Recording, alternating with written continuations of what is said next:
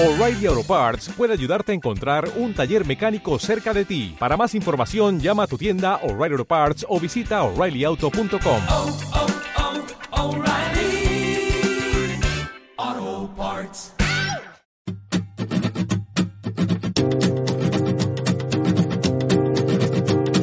Hora Verde.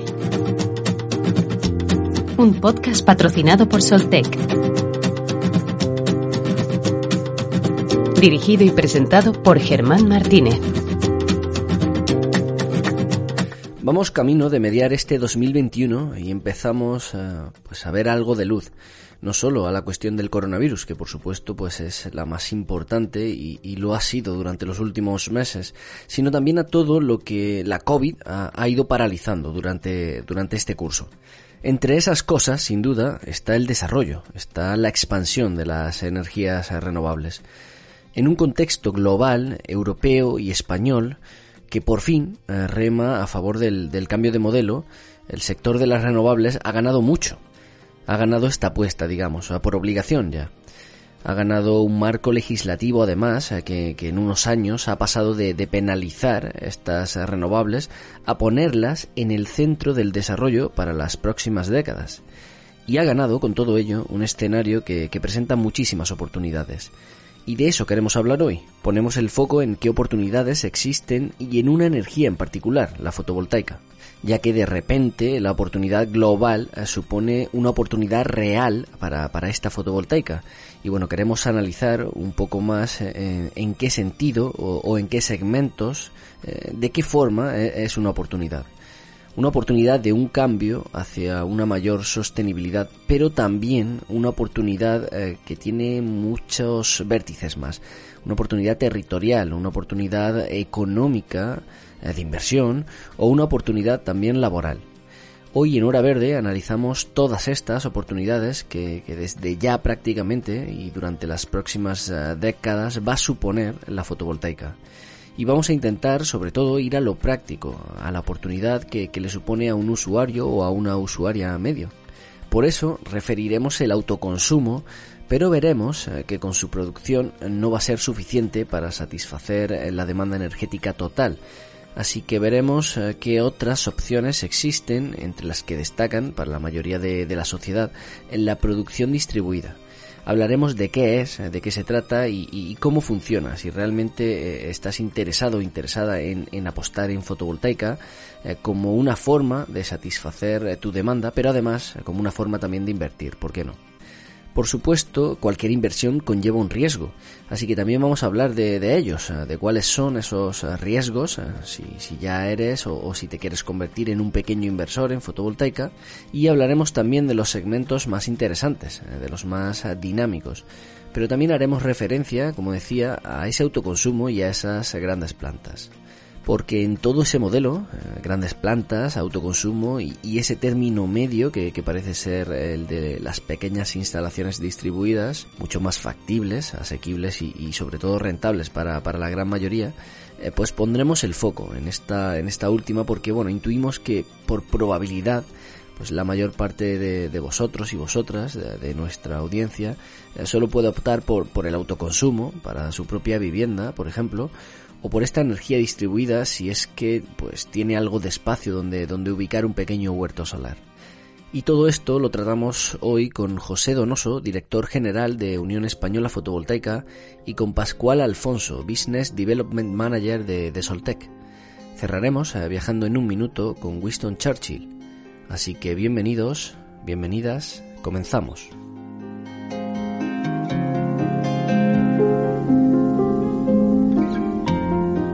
En el sistema eléctrico convencional, la generación se encuentra concentrada en unas pocas centrales eléctricas. Frente a este modelo tradicional surge un modelo alternativo, la generación distribuida. Este nuevo modelo acerca la generación al consumidor. La complementariedad entre ambos modelos será la base para el desarrollo de los futuros sistemas eléctricos. Que los centros de generación estén cerca de los centros de consumo supone una mejora ambiental y energética ya que se disminuyen las pérdidas en el transporte. La eficiencia del sistema de generación distribuida disminuye también los costes económicos y favorece el desarrollo de las energías renovables.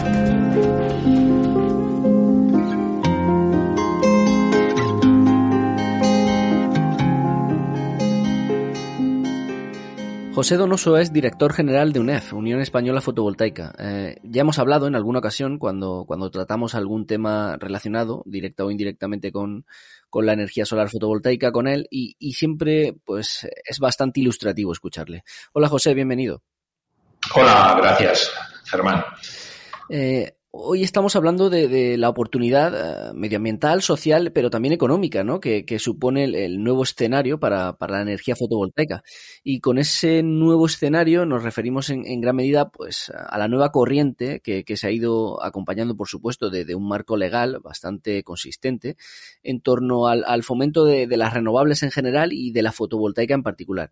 Eh, un marco europeo y desde esta misma semana también español con la aprobación de, de, de ley de cambio climático y transición energética eh, que, va a dar confianza, ¿no? Entonces me gustaría preguntarte qué va a suponer todo, todo este contexto o, lo que está suponiendo ya en la fotovoltaica, eh, sobre todo para que se vea con otros ojos, también como un sector interesante en el que invertir, ¿no? Bueno, que es un sector interesante en el que invertir, particularmente la fotovoltaica en suelo, pues es evidente. Eh, tenemos en este momento eh, 101 gigavatio de proyectos que tienen punto de conexión. Es decir, hay un gran interés por parte de los inversores, compañías tradicionales, fondos de inversión, eh, pequeñas empresas, en invertir en suelo. Hay un movimiento generalizado en este respecto, a este respecto. Y luego también estamos viendo que en el sector de autoconsumo también se está viendo como una oportunidad interesante. Incluso es muy interesante lo que sucedió el año pasado. Tuvimos 596 megavatios de autoconsumo que se, que se hicieron en España en un año de COVID, que pensábamos que iba a ser un año malo, pero sin embargo eh, se creció de los 490 y, de los 400 aproximadamente que hubo el año anterior a los 500 a estos 596. Y muy interesante también porque el sector que más creció el año pasado dentro del autoconsumo fue el sector doméstico. Hubo mucha gente que por las características del COVID, estar en casa, no poder salir de vacaciones, gastar menos en, eh, lo que se gasta normalmente, ahorró más dinero. La tasa de ahorro de las economías domésticas en España en un año normal es en entorno del 8%. Sin embargo, el año pasado fue del, más del 30%. Y muchas de estas familias decidieron que sus ahorros estaban mejor en su techo que en el banco y decidieron invertir en eh, su propia instalación de autoconsumo, duplicando los números de autoconsumo doméstico del año anterior. Eh, nos hemos acostumbrado a, tomarlo todo con, ciertas precauciones en, este mundo económico, en este sector, que bueno, en la última década nos ha demostrado que, tiene bastante volatilidad. Y por eso la pregunta en este sentido es, eh, es, es, en referencia al riesgo, si existe algún riesgo para, para esa rentabilidad. Eh, o, si existe más bien el, el, riesgo de que se cree algún tipo de burbuja que acaben, que acaben por aumentar ese riesgo de, de beneficio. ¿Es posible eso? Bueno, eh, tenemos dos, eh, digamos que dos, espíritus, o, dos almas en nuestro sector, o dos subsectores, como he hablado hace un momento. Por un lado, lo que es plantas del suelo y por otro, autoconsumo. En lo referente a plantas del suelo, eh, hay, digamos que nos movemos en un entorno en que tenemos tres instrumentos para recibir una compensación por la electricidad que se produzca. Sub, subastas, contratos bilaterales de venta de energía eléctrica y ir directamente al mercado. ¿Qué sucede? Pues como todo en la vida económica, eh, a cuanto mayor esperanza de retribución, mayor riesgo. Si el que quiera estabilidad y no busque riesgo económico, lo que tiene que hacer la empresa que vaya por esa línea es eh, invertir, o sea, acudir a las subastas o conseguir un contrato bilateral de compra eh, de venta de su energía a un consumidor final. ¿Quién quiera jugar? quiera conseguir una mayor rentabilidad, pero claro, tiene más riesgos y en el mercado que estamos viendo que fluctúa mucho, mientras que las subastas, eh, para hacernos una idea, las subastas en enero la retribución media salió en el entorno de los 24,5 euros por megavatio hora. En el mercado estamos viendo que hay días que está llegando a 70, 80 euros y otros momentos en que está en 2 euros. Es decir, que hay una gran oscilación. Según la versión o no al riesgo, cada uno juega como lo ve. Otra posibilidad que comentamos, como sucede con, con los fondos de inversión, es que se puede hacer una cartera mixta. Puede tener una parte, una parte de subastas, una parte de contratos bilaterales y otra parte para el mercado. Y, y según como cada uno quiera jugar, pues pone, más peso en uno de los componentes. En el caso del autoconsumo, aquí lo que hablamos ya no es rentabilidad, también es rentabilidad, pero en esta parte de autoconsumo lo que está es asegurándose su factura eléctrica en- dentro de unos límites, en la persona que invierte. Y como digo, en este momento, pues es muy claro, ¿no? O sea, la rentabilidad que te da a un consumidor doméstico, por ejemplo, un autoconsumo en tu casa, pues es, puede llegar a estar cerca de los dos dígitos. Puede ser una rentabilidad alta, mientras que el dinero en el banco en este momento no te da ninguna rentabilidad, con lo cual no solo estás contribuyendo a la lucha con- eh, en contra del cambio climático, sino que además estás moviendo tu dinero y estás dando una rentabilidad mayor de la que obtendrías dejando el dinero en ese banco. Y, además de- del autoconsumo, ¿qué otros segmentos son los más dinámicos o los que eh, es- están recibiendo más aportación por parte de, los inversores en, en la fotovoltaica? Hombre, claramente las plantas del suelo, como decía, pues el volumen, hay 101 gigavatios de proyectos que tienen punto de conexión eh, y fácilmente habrá, y hay bastantes más gigavatios que todavía no tienen punto de conexión, pero que están, están interesados en obtenerlo, con lo cual estamos hablando de unas cantidades muy importantes. Eh, hay algo llamativo en todo esto, eh, lo comentabas un poco, y es que, bueno, es imprescindible, por supuesto, fomentar el, autoconsumo, pero parece una realidad que con el autoconsumo no, no va a ser suficiente para satisfacer eh, la demanda energética global, ¿no? De, esto, de hecho, eh, vamos a estamos preparando ya un, programa para, para, las próximas semanas y en este sentido me gustaría preguntarte por, por la llamada producción distribuida. Eh, ¿Supone esta producción distribuida una oportunidad en, en, en, dos sentidos, para cubrir esta demanda, pero también para pequeños propietarios o pequeños inversores?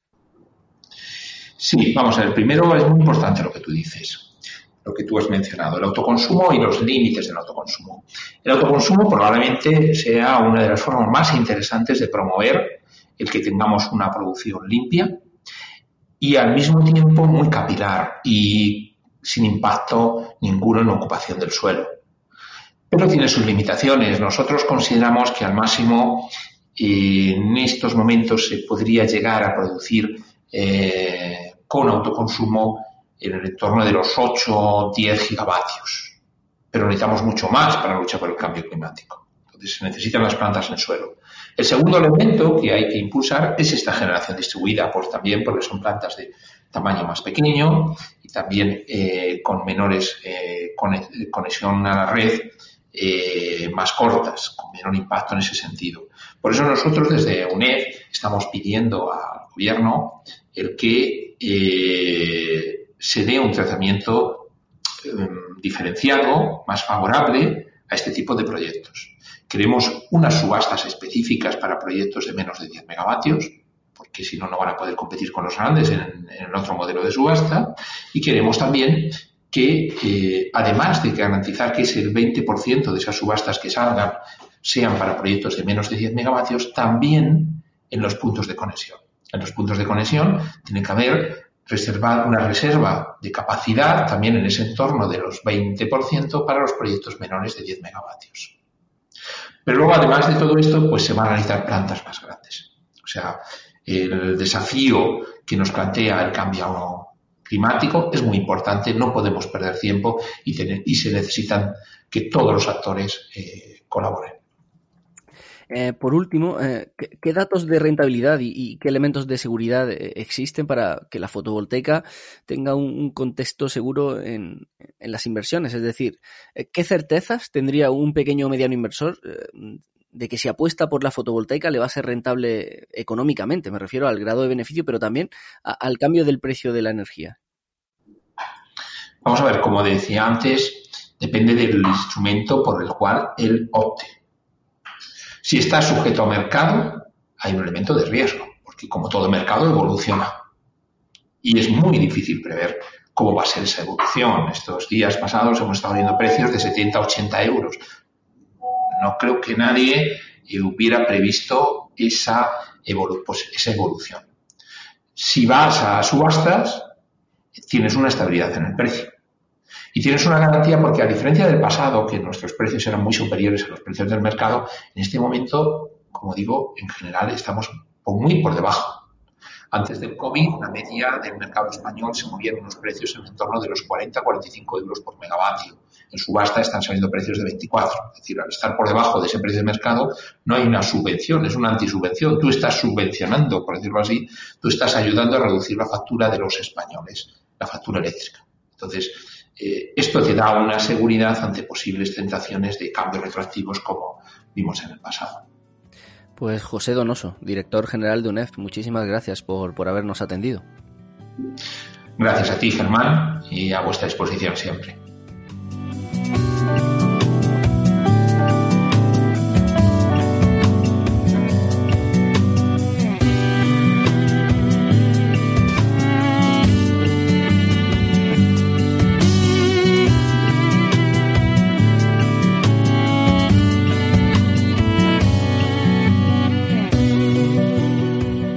Pascual Alfonso es ingeniero y actualmente Business Development Manager en Soltec. Eh, ha sido uno de los encargados eh, de analizar esta cuestión de la, de la generación distribuida como, como, una oportunidad, tal y como comentábamos. Así que, queríamos conocer de primera mano qué, qué puede suponer un, modelo así y, y, qué oportunidades genera, que es de lo que, de lo que hablamos hoy.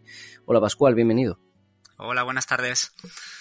Eh, Pascual, eh, empecemos por, por aclarar eh, los conceptos. Hemos hecho referencia a, que uno de, los segmentos que, que ha comenzado, pero que sobre todo va a comenzar a generar oportunidades de, emprendimiento, de inversión o, de, desarrollo de proyectos es la generación distribuida. pero ¿qué significa eso? ¿Qué, ¿Qué, es la generación distribuida, pues sobre todo para la audiencia que no sepa de qué hablamos? Sí, bueno, para ver, eh, para realizar eh, la generación distribuida significa eh, generar varios puntos de, generación de electricidad cerca de los puntos, esto es muy importante, cerca de los puntos del consumidor final. Em, al final sí es verdad que tiene la ventaja de ser un sistema descentralizado, o sea, no solo depender de un único punto ¿no? de, de generación de, energía, y lo mejor, o sea, lo que queremos es que vaya enfocado a fuentes renovables de, energía, eh, como por ejemplo energía eólica o, el caso más eficiente de energía solar. Eh, claro, aquí la pregunta clave es eh, si no es suficiente con el autoconsumo para, para, el uso doméstico y, digamos, las grandes plantas solares para, para otros usos de, de, la energía fotovoltaica, sobre todo industrial, quizá. Porque entiendo que, que la distribuida es como una especie de, de, término medio. Eh, ¿Es así? ¿No es suficiente con, con abastecimiento y grandes huertos solares? Exactamente. A ver, eh, no es que no sea suficiente, eh, pero sí es verdad que tenemos que, abordar mucho más este tema que eh, de la generación distribuida, ¿vale? Que vamos, estamos teniendo muchísima, muchísima demanda en estos momentos. Y ya que es un sistema muchísimo más eficiente, como he dicho antes, está muy cerca de, del consumidor final. Entonces eso quiere decir que, que vamos a tener menos, menos pérdidas, ¿no? Por cuanto más tramo, digamos, hasta el consumidor final pues más pérdidas de energía vamos a tener. Entonces, en, este, eh, en esta generación distribuida, pues nos, eh, nos, permite tener muchas menos pérdidas en este caso. Eh, también, bueno, más fiabilidad, ¿no? En caso de, de cualquier fallo de, generación de electricidad, pues no solo dependemos de, de, un único punto, sino que dependemos de, de varios puntos de generación, ¿no? Entonces también nos, nos favorece muchísimo. Eh, nos permite, ¿no? como he dicho antes, abordar y introducirnos mucho más, eh, si cabe, en, en, en, la energía limpia y renovable. Eh, también pues, nos puede permitir un, un ahorro en, en, la factura de la luz, eh, siempre que se escoja un tipo de autoconsumo, por ejemplo, eh, solar, eh, fotovoltaico, eh, no quiere decir que, que, vaya, que vayamos a pagar, no vayamos a pagar nada en la factura de la luz, pero sí es verdad que vamos a tener ahí unos, digamos, un rendimiento, ¿no? Por, por parte de, lo, de la energía que estamos produciendo y, y, es lo único que nos vamos a, digamos, a, a beneficiar, ¿no? En esa parte. Si es verdad que eh, en la factura de la luz la potencia contratada eh, va a ser, digamos, eh, algo fijo, ¿vale? En eso no podemos ahorrar, pero sí es verdad que en la parte de energía consumida es donde vamos a poder ahorrar muchísimo. Eh, te preguntaba esto porque, bueno, la estrategia, sobre todo nacional, pero también internacional, eh, en Europa fundamentalmente está apostando por, por las renovables, eh, parece que de forma definitiva, y bueno, ya sabes que, hay un debate en torno a cómo aplicarla. Pero yendo a lo práctico, em, imaginemos que, una persona pues esté interesada en, en producir energía en un sistema distribuido. ¿Qué tiene que hacer? ¿Por dónde se empieza? Sí, a ver, eh, tenemos varias opciones. Si es verdad que podemos, eh, mediante aerogeneradores eólicos, eh, por una parte, o eh, mediante placas solares fotovoltaicas, ¿vale? Em, si es verdad que estos tipos de, autoconsumo, pues también pueden ser, eh, digamos, sistema aislado o conectado a la red. Eh, un sistema aislado, pues, quiere decir, pues para las personas, por ejemplo, que, que, mm, que, estén fuera, digamos, del núcleo, del núcleo urbano y que la red eléctrica no llegue a estos a estos puntos, pues sí es verdad que lo más óptimo sería apostar por este tipo de, sistema aislado, ¿vale? Con baterías para, generar, para generarse su, propia electricidad. Eh, luego también en, el sistema, digamos, conectado a la red, eh, si es verdad que se, digamos, se bifurca también si eh, queremos eh, con compensación de excedentes o sin compensación de excedentes, ¿vale? Eh, luego también existe otra diferenciación en, cuanto a la potencia, ¿no? Si, si, la potencia que vamos a instalar es mayor de 100 kilovatios o menor de 100 kilovatios.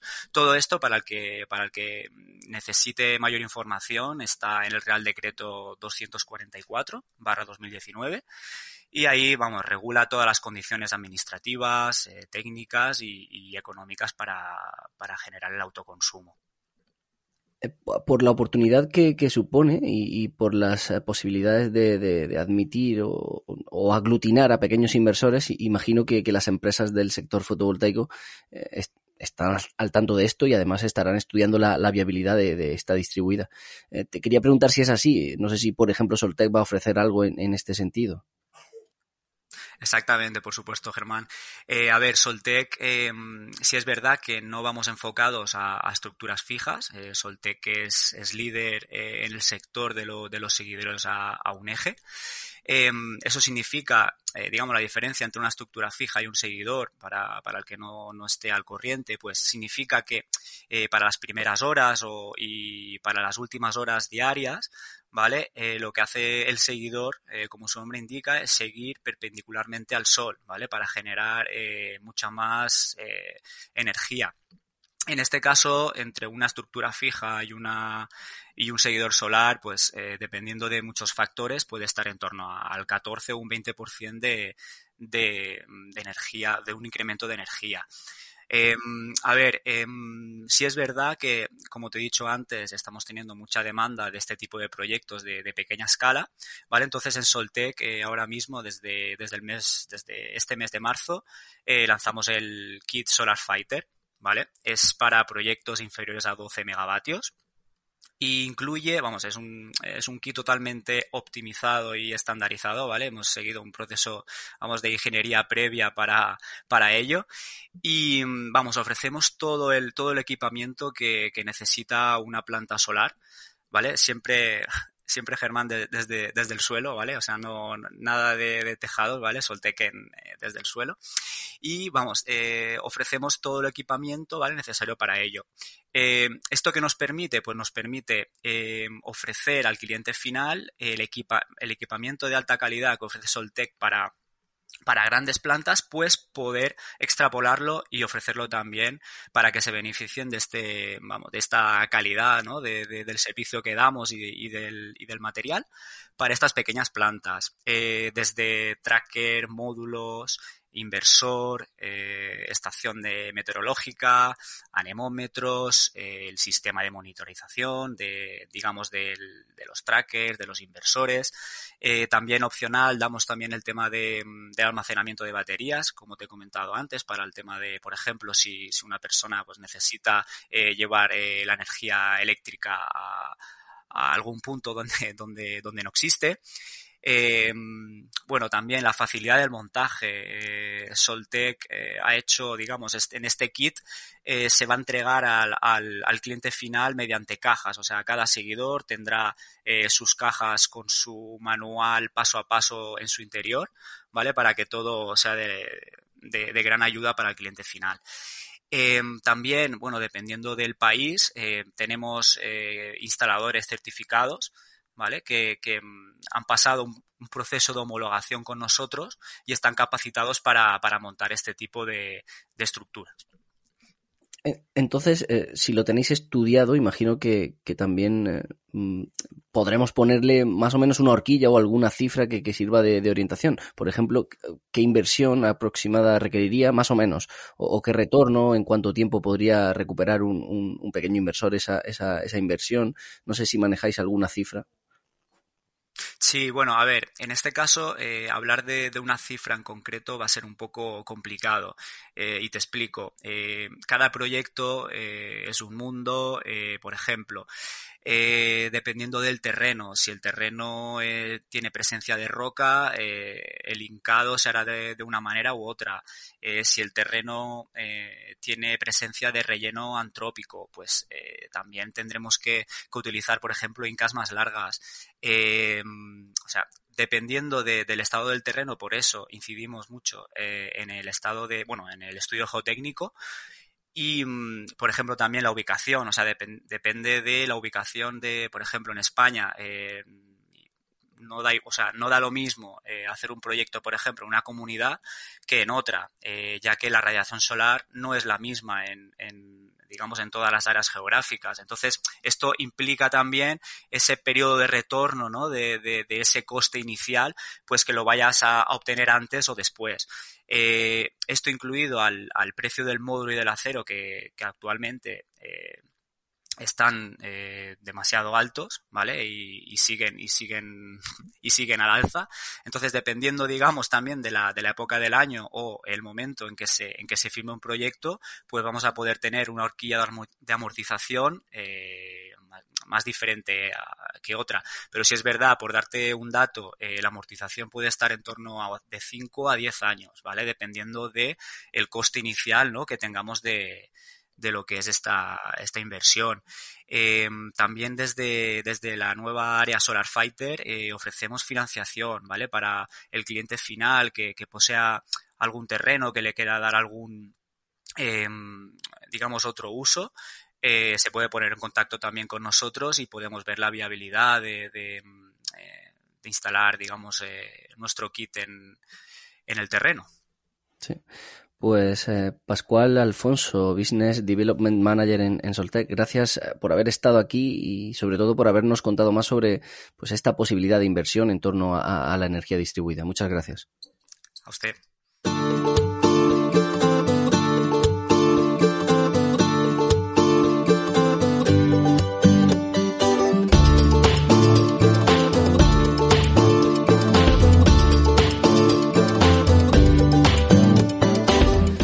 Hoy en Hora Verde queríamos hablar de, de oportunidades eh, de la fotovoltaica, porque también en esta cuestión, en, esa implantación del nuevo modelo energético, pues hay algún que otro debate. Son cuestiones menores, pero, pero son cuestiones que, existen.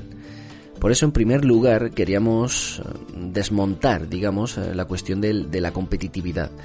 De hecho, el gran pecado de la fotovoltaica pues ha sido estos últimos años ser competitiva, porque digamos que, que hasta ahora otras energías han, conseguido vetarla a pesar de, de esta competitividad, eh, para, para, intentar perpetuar un modelo que, que, no es sostenible. No olvidemos esto, el modelo actual no es sostenible, lo, lo repetimos muy a menudo aquí en Hora Verde.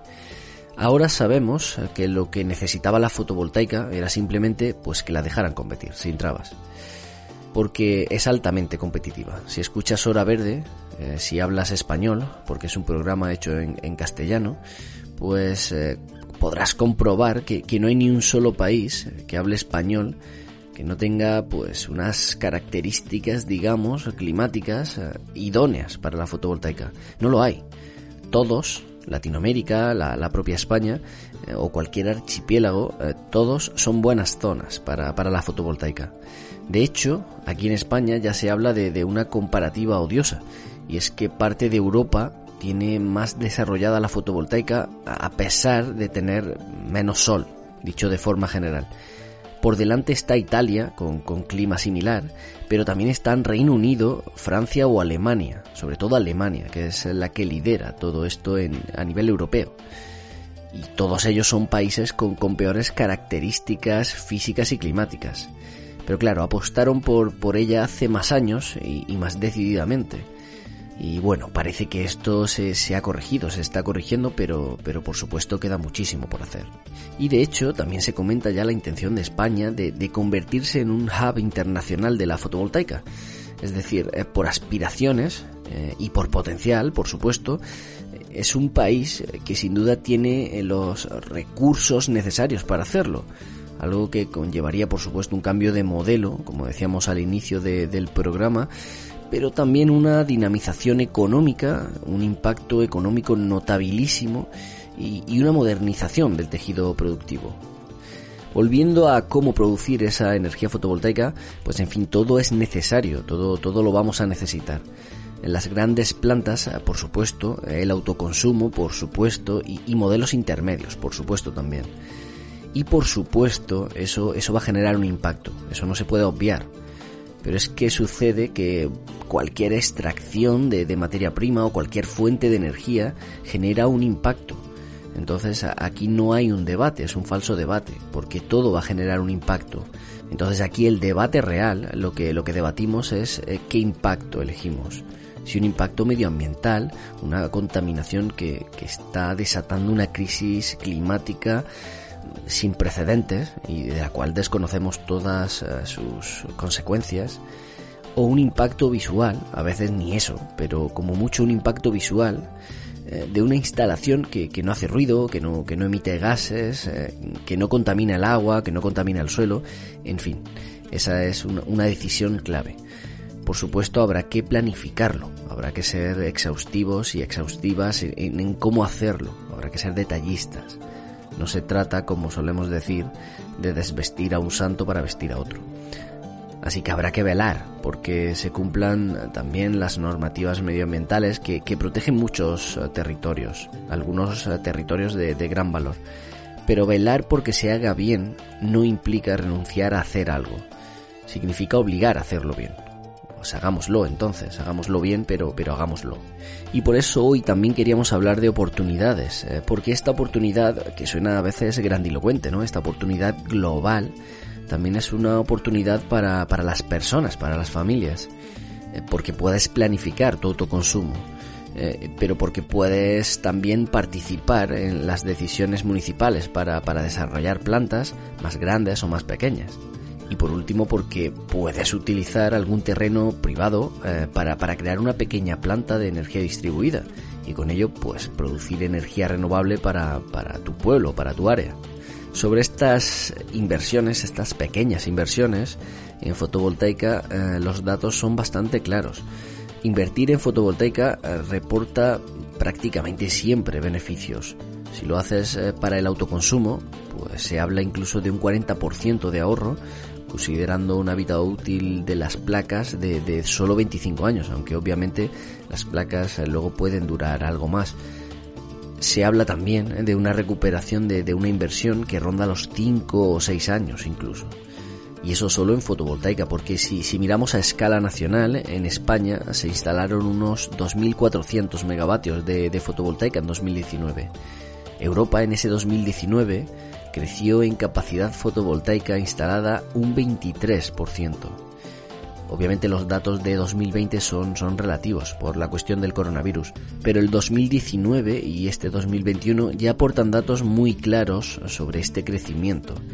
De hecho, este 2021 se espera el llamado boom energético, porque eh, en la próxima década, sobre todo a partir del Plan Nacional Integrado de, Energía y Clima y de la aprobación de la Ley de Cambio Climático y Transición Energética, pues eh, durante esta próxima década, como decía, se prevé instalar cerca de 60 gigavatios de renovables en España. Y porque en esa misma década, además, Bloomberg estima que, la fotovoltaica también reducirá sus costes en torno a un 35%. En resumen, las oportunidades eh, globales, eh, sociales, medioambientales, pero también económicas, eh, pues están ahí. Por supuesto, puedes invertir en el mercado financiero, pero de eso no hemos hablado hoy, sino que hemos querido hablar de pequeñas inversiones, inversiones con la mayor seguridad posible, por supuesto, inversiones con un retorno asegurado, básicamente de inversiones que, procuren energía desde mañana mismo y, también un beneficio personal y común desde mañana también. Nosotros eh, hemos dado solo algunos ejemplos, pero, pero hay más. La idea final, eh, el resumen, digamos, es que lograr la neutralidad en las emisiones de carbono, pues es un reto. Pero un reto también es una gran oportunidad. Y así suena hoy nuestro viaje en un minuto.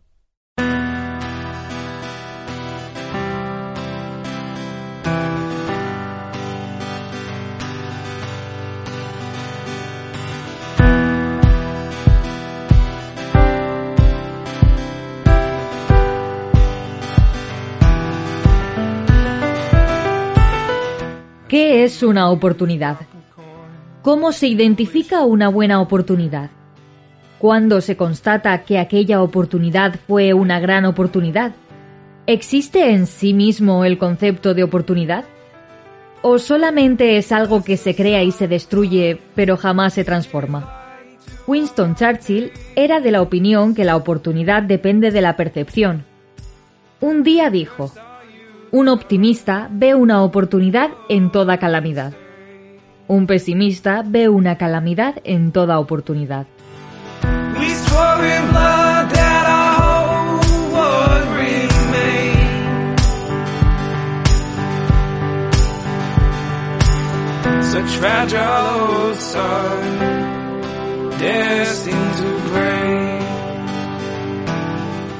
Pues esto ha sido todo por, por esta semana. Eh, se acerca ya el final de la primera temporada de Hora Verde y, bueno, ya os adelanto que para la próxima, la, que será la segunda temporada, tenemos algunos cambios y muchas cosas nuevas que, iremos anunciando durante las próximas semanas. De momento solo queda recordaros que, podéis participar en el programa pues enviando vuestros mensajes y vuestras notas de voz al WhatsApp de Hora Verde. El número es el 644 697 687 o también escribiéndonos en iVoox y en Apple Podcast. Nos despedimos hasta el próximo jueves eh, y como siempre, muchas gracias por haber estado al otro lado una semana más.